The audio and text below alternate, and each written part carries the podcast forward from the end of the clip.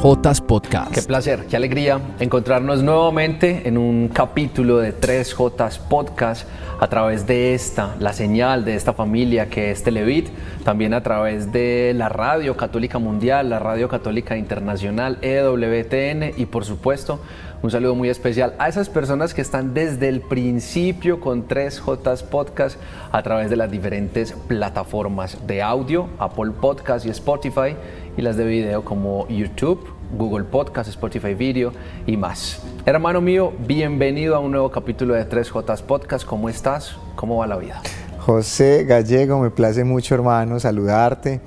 Me alegra mucho nuevamente compartir con vos la alegría de encontrarnos aquí para tener una conversación que edifica mucho, primeramente nuestras almas, José, que son yo creo que las que más beneficiadas se han visto a lo largo de estas temporadas.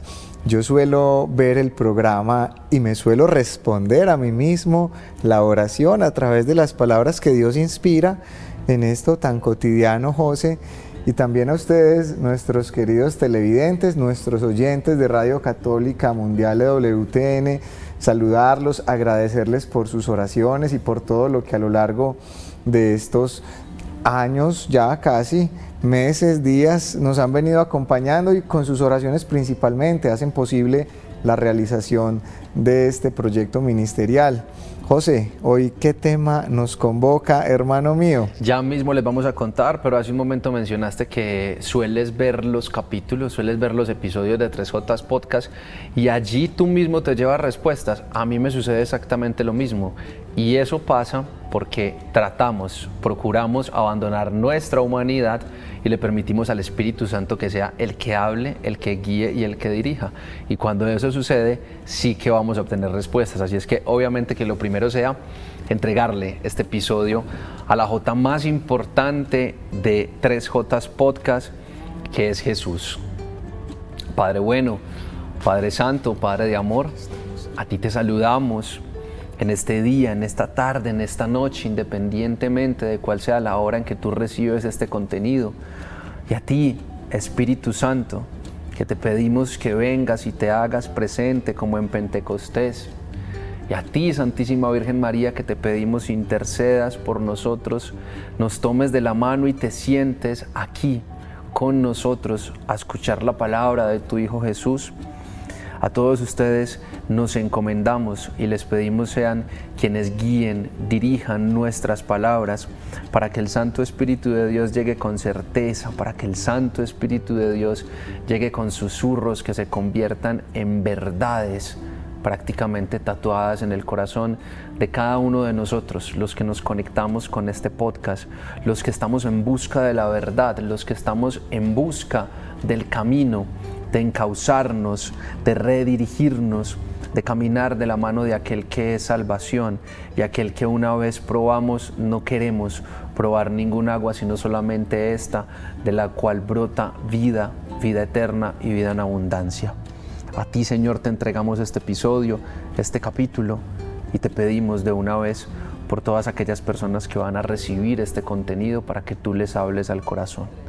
Todo esto en el nombre poderoso de Cristo Jesús. Escúchanos Señor.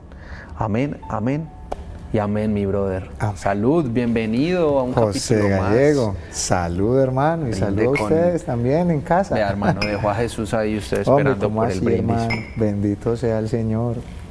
El que nos provee todo y usted lo deja sin brindar. Hermano mío, em, normalmente cuando iniciamos estos capítulos de 3J Podcast, pues alguna historia tenemos para contar porque em, eso es la vida, ese es el camino la construcción de un futuro que básicamente se construye estando presentes en el presente. Cada paso que damos hoy construye algo de nuestro mañana y en cada paso que damos pues sin duda alguna nos vamos cruzando con diferentes personas. Hace muy poco tiempo estábamos conversando y me contabas una de esas historias que uno dice normales, una de esas historias que podría contar cualquier persona, pero también me contabas cómo el Señor se hacía presente con enseñanzas muy grandes, y no solo grandes, sino profundas, a través de esa historia. Así es que quiero darte paso para que le cuentes a todos los televidentes y oyentes ¿qué te pasó sacando la tecnomecánica de tu carro, hermano mío? José, lo que nos ha pasado, hermano, es que Dios en las cosas más cotidianas se hace presente. Pues era el día y el momento de sacarle a mi vehículo la revisión tecnomecánica. Eso es un documento, hermanos, que cada año debes renovar, que certifica que tu carro está en buenas condiciones para el desempeño en la vía. Pues resulta que yo llevé el carro José allá al CDA, al Centro de Diagnóstico Automotriz, y no pasó. El carro tenía una fuga en el aceite hidráulico. Entonces yo llevé el carro al mecánico y le dije a mi mecánico, hermano, el carro no pasó la tecnomecánica, una fuga en el aceite hidráulico. ¿Cuánto vale el arreglo? Entonces él me dijo, vale un millón de pesos arreglarlo. Pero me propuso un camino más corto, un atajo de esos que suelen presentarse en nuestra vida, José. Él me dijo, pero si lo llevamos allí donde un conocido y le damos 50 mil pesitos por debajo de la mesa, eso quiere decir en nuestro idioma más coloquial, si sobornamos a un funcionario de ese lugar, nosotros podemos hacer que tu carro pase sin ningún problema. En ese momento, José, se colocan dos caminos frente a mí. Y había un camino más costoso o un camino más barato. Si esos fueran los criterios de decisión, muchos nos inclinaríamos por qué es lo menos costoso. Pero cuando Dios ha llegado a tu vida, estos criterios que gobiernan tus decisiones se empiezan a transformar y le dan lugar a una nueva manera de pensar. Y esta es la primera pildorita espiritual que les quiero regalar. Capítulo 12 de Romanos, versículo 2. Cambia tu manera de pensar para que cambie tu manera de vivir y llegues a conocer la voluntad de Dios aquella que es buena, agradable y perfecta. En ese momento yo tenía que tomar una decisión, pero en mi corazón sentía que Dios esperaba de mí que tomase la decisión correcta. Yo le dije, hermano, no, arréglelo, que yo no voy a sobornar, porque eso no es lo que haría Jesús en mi lugar. Cada decisión que tomamos desde el Señor y no desde el bolsillo, desde el reino de los cielos y no desde la manera del mundo. Es una decisión que va construyendo nuestra vida y es ocasión para hacer testimonio para otras personas, José, porque para él es sorprendente que una persona no acepte tomar un atajo, que una persona opte por el camino más largo. Y a todos nos sorprende ver, José, cómo otros viven una vida diferente pues ahí no termina la historia, esto apenas comienza, hermanos. Les cuento que yo me llevé el carro nuevamente para el CDA y el carro no pasó. Pues ya no era una fuga en el aceite hidráulico, sino que estaba marcando uno de los indicadores por encima del rango que debía marcar. El tema de los hidrocarburos, de el humo que sale por el carro. Entonces lo llevé al lugar a donde hacen ese ese arreglo y nuevamente me vuelve a pasar lo mismo. Me proponen un camino corto, el sobornar para poder conseguir la certificación sin gastar más dinero, pero también me proponen el camino de arreglar el carro, de afinarlo para hacer las cosas bien. Nuevamente la vida te coloca en una toma de decisiones donde puedes elegir hacer las cosas a la manera de Jesús o hacer las cosas como el mundo las hace normalmente, ¿por qué no darle paso al reino para que pierda lugar en nuestra vida los criterios del mundo? ¿Por qué no renovar nuestra manera de pensar? Bueno, nuevamente José, me doy la oportunidad de hacer lo que haría Jesús en mi lugar. José, yo llevo ese carro al CDA y ya no había manera de, de, hacerle nada más mecánicamente, el carro ya estaba afinado. Sin embargo, había un gran riesgo de que no pudiésemos certificarlo.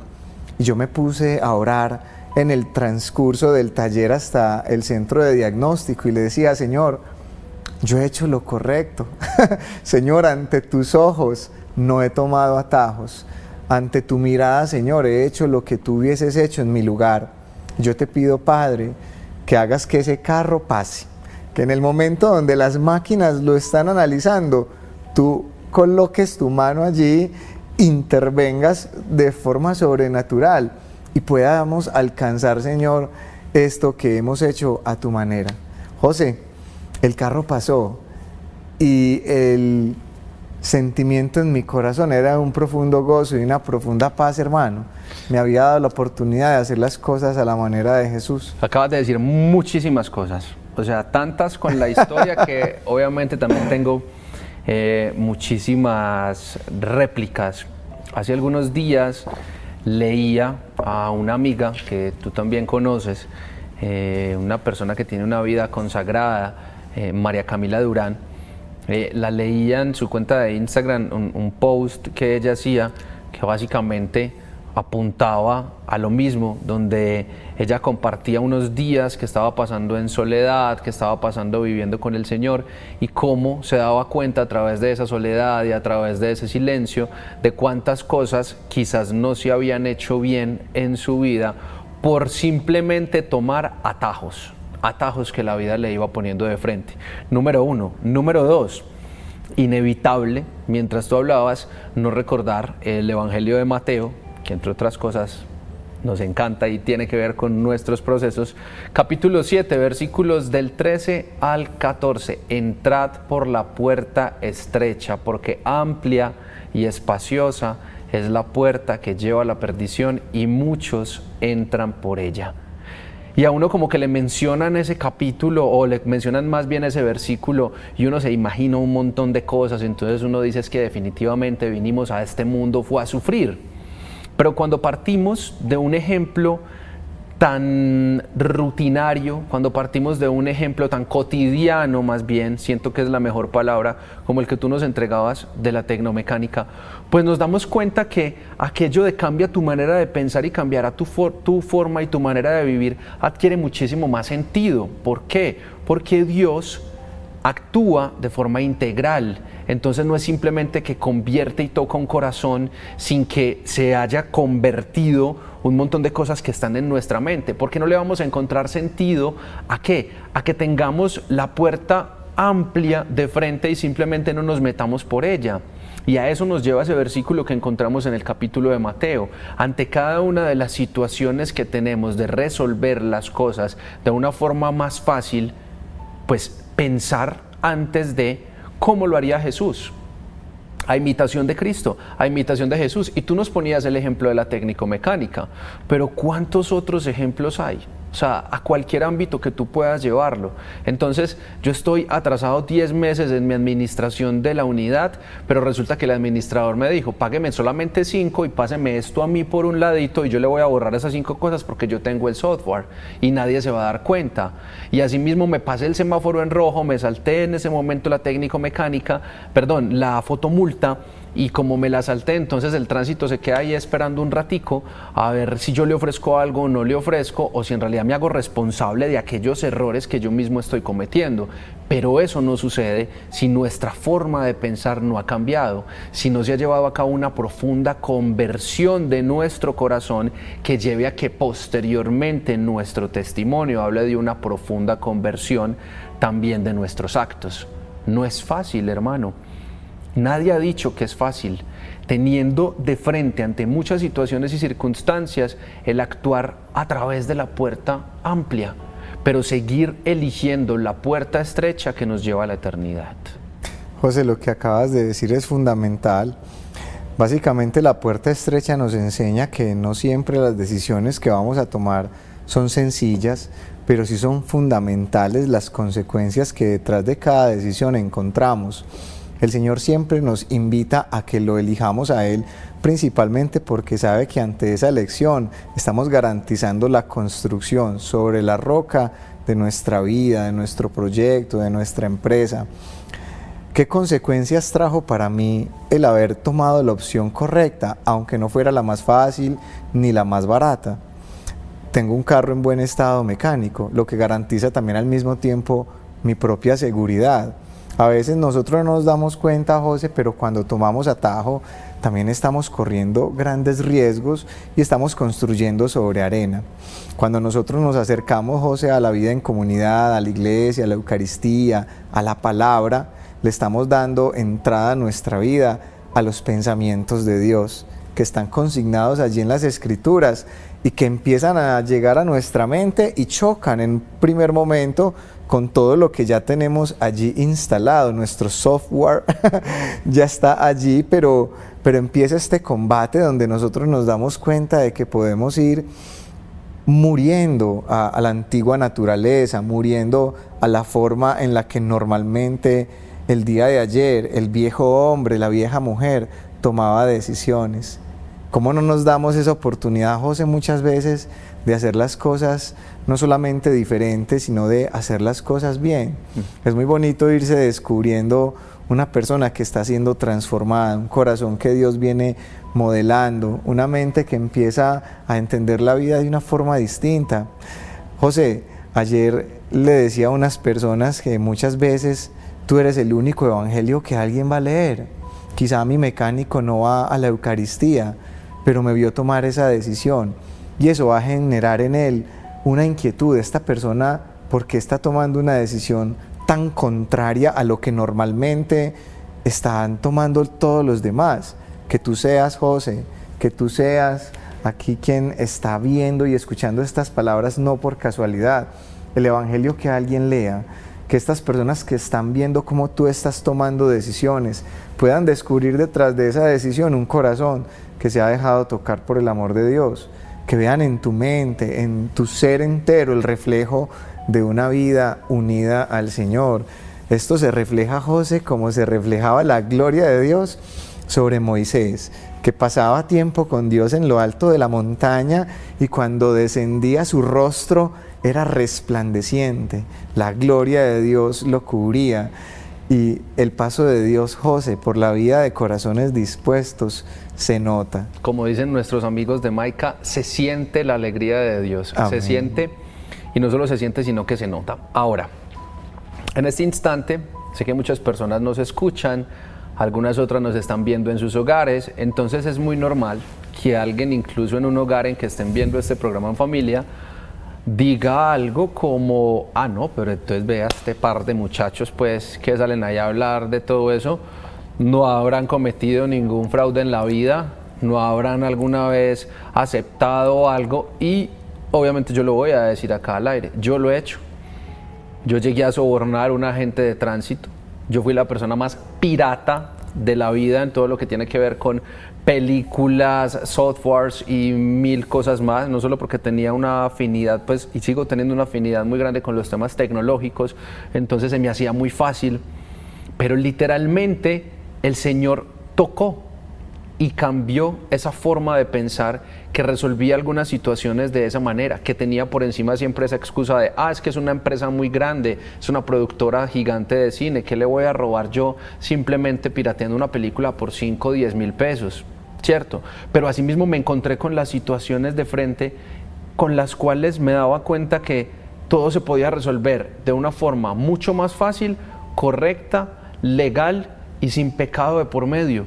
Asimismo me encontré con el agente de tránsito a quien le dije, hermano, si cometí ese error, pues entonces me lo llevo en este momento y miraré cuánto lo, cuándo lo pago porque no tengo plata. Y ese mismo agente de tránsito diciéndome, pues vaya y haga este taller, hermano, y no le voy a poner el parte, pero haga este taller. Ese tipo de cosas. Y también me ha tocado pagarlos cuando he cometido los errores, porque de los errores aprendemos, pero una vez hemos vivido sus consecuencias. Los errores no simplemente es algo que pasó y no tiene consecuencias, no. Si cometemos errores, ellos tienen consecuencias. Hermano, la puerta más estrecha ya la atravesó Jesús. Yo pienso que ese tiene que ser un aliciente grande para nosotros ir tomando ese tipo de decisiones, de resolver situaciones, pasando y atravesando la puerta estrecha. La puerta más estrecha de todas, la más difícil, ya la atravesó Jesús. No solamente entregando por nuestra salvación, por la verdad y por la vida, su vida en muerte y muerte de cruz, sino también venciendo a la misma muerte.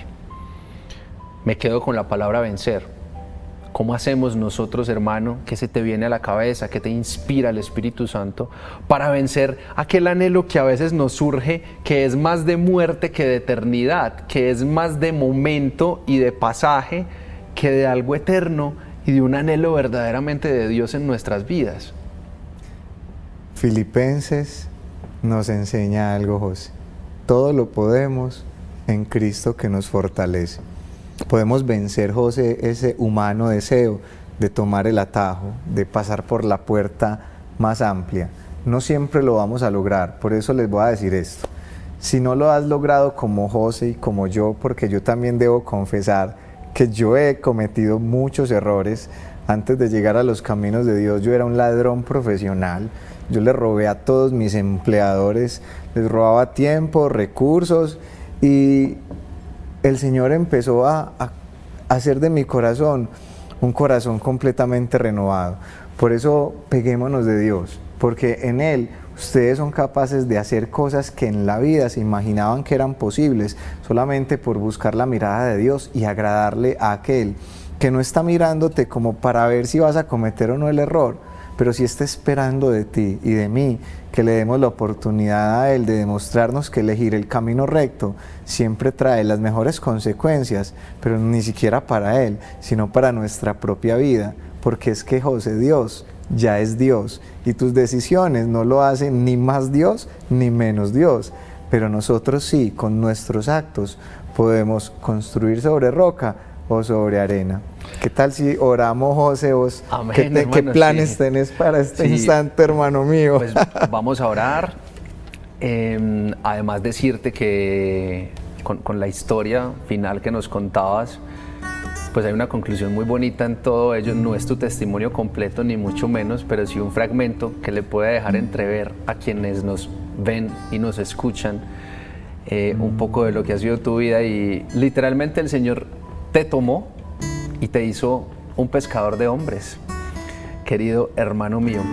Eh, antes de que oremos, vamos a hacer una invitación muy corta, una invitación muy pequeña, como pudieron ver hace algunos días acá a través de Televit, pues eh, nuestro hermano Jael fue seleccionado para compartir en la Jornada Mundial de la Juventud de su ministerio, de su música, y si bien de parte de la Jornada Mundial de la Juventud hay unos gastos, unas invitaciones que están cubiertas y además de eso también hay un apoyo gigante de parte del canal Televit, pues por estos días ir a Europa y pasar la cantidad de días que vamos a estar allí eh, está siendo, la verdad, alto en cuanto a cambios de moneda y demás.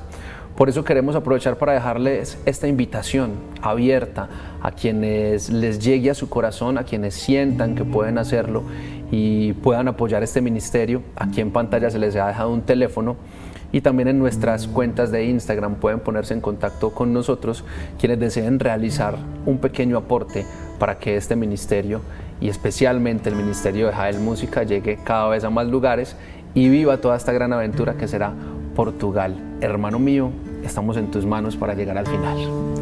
Amén, José.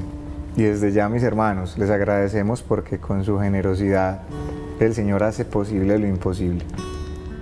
Que el Señor hoy nos permita descubrir que ser fiel en lo poco es allanar el camino a que Él mismo sea aquel que nos confíe más. Que el Señor vea hoy tu necesidad y la mía, eso que le has puesto hoy a Dios en el corazón para que Él mismo te permita tener la fortaleza de elegirlo siempre a Él. Estoy convencido de que hay dos caminos frente a ti, que tienes muy claro cuál es el atajo que te han propuesto tomar, pero Dios también quiere colocar el camino recto, el camino de la vida frente a ti. Hoy yo te invito, hermano, hermana, que estás viendo este programa por providencia, que estás escuchando este programa por providencia, que le des la oportunidad a Dios de fortalecer tu alma, tu espíritu y tu mente para que tomes la decisión de seguir sus huellas, de hacer lo que haría Jesús en tu lugar.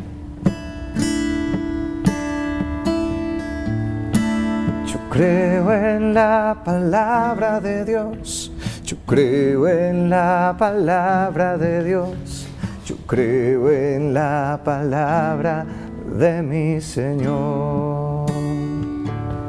Si soy fiel en lo poco, Él me confiará más. Si soy fiel en lo poco, mis pasos guiará.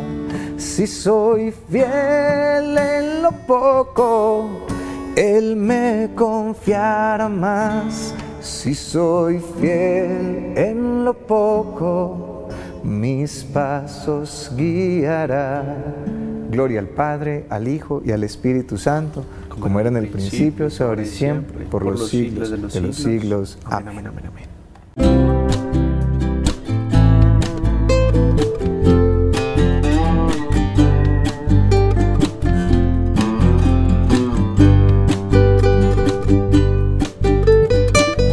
Jotas Podcast.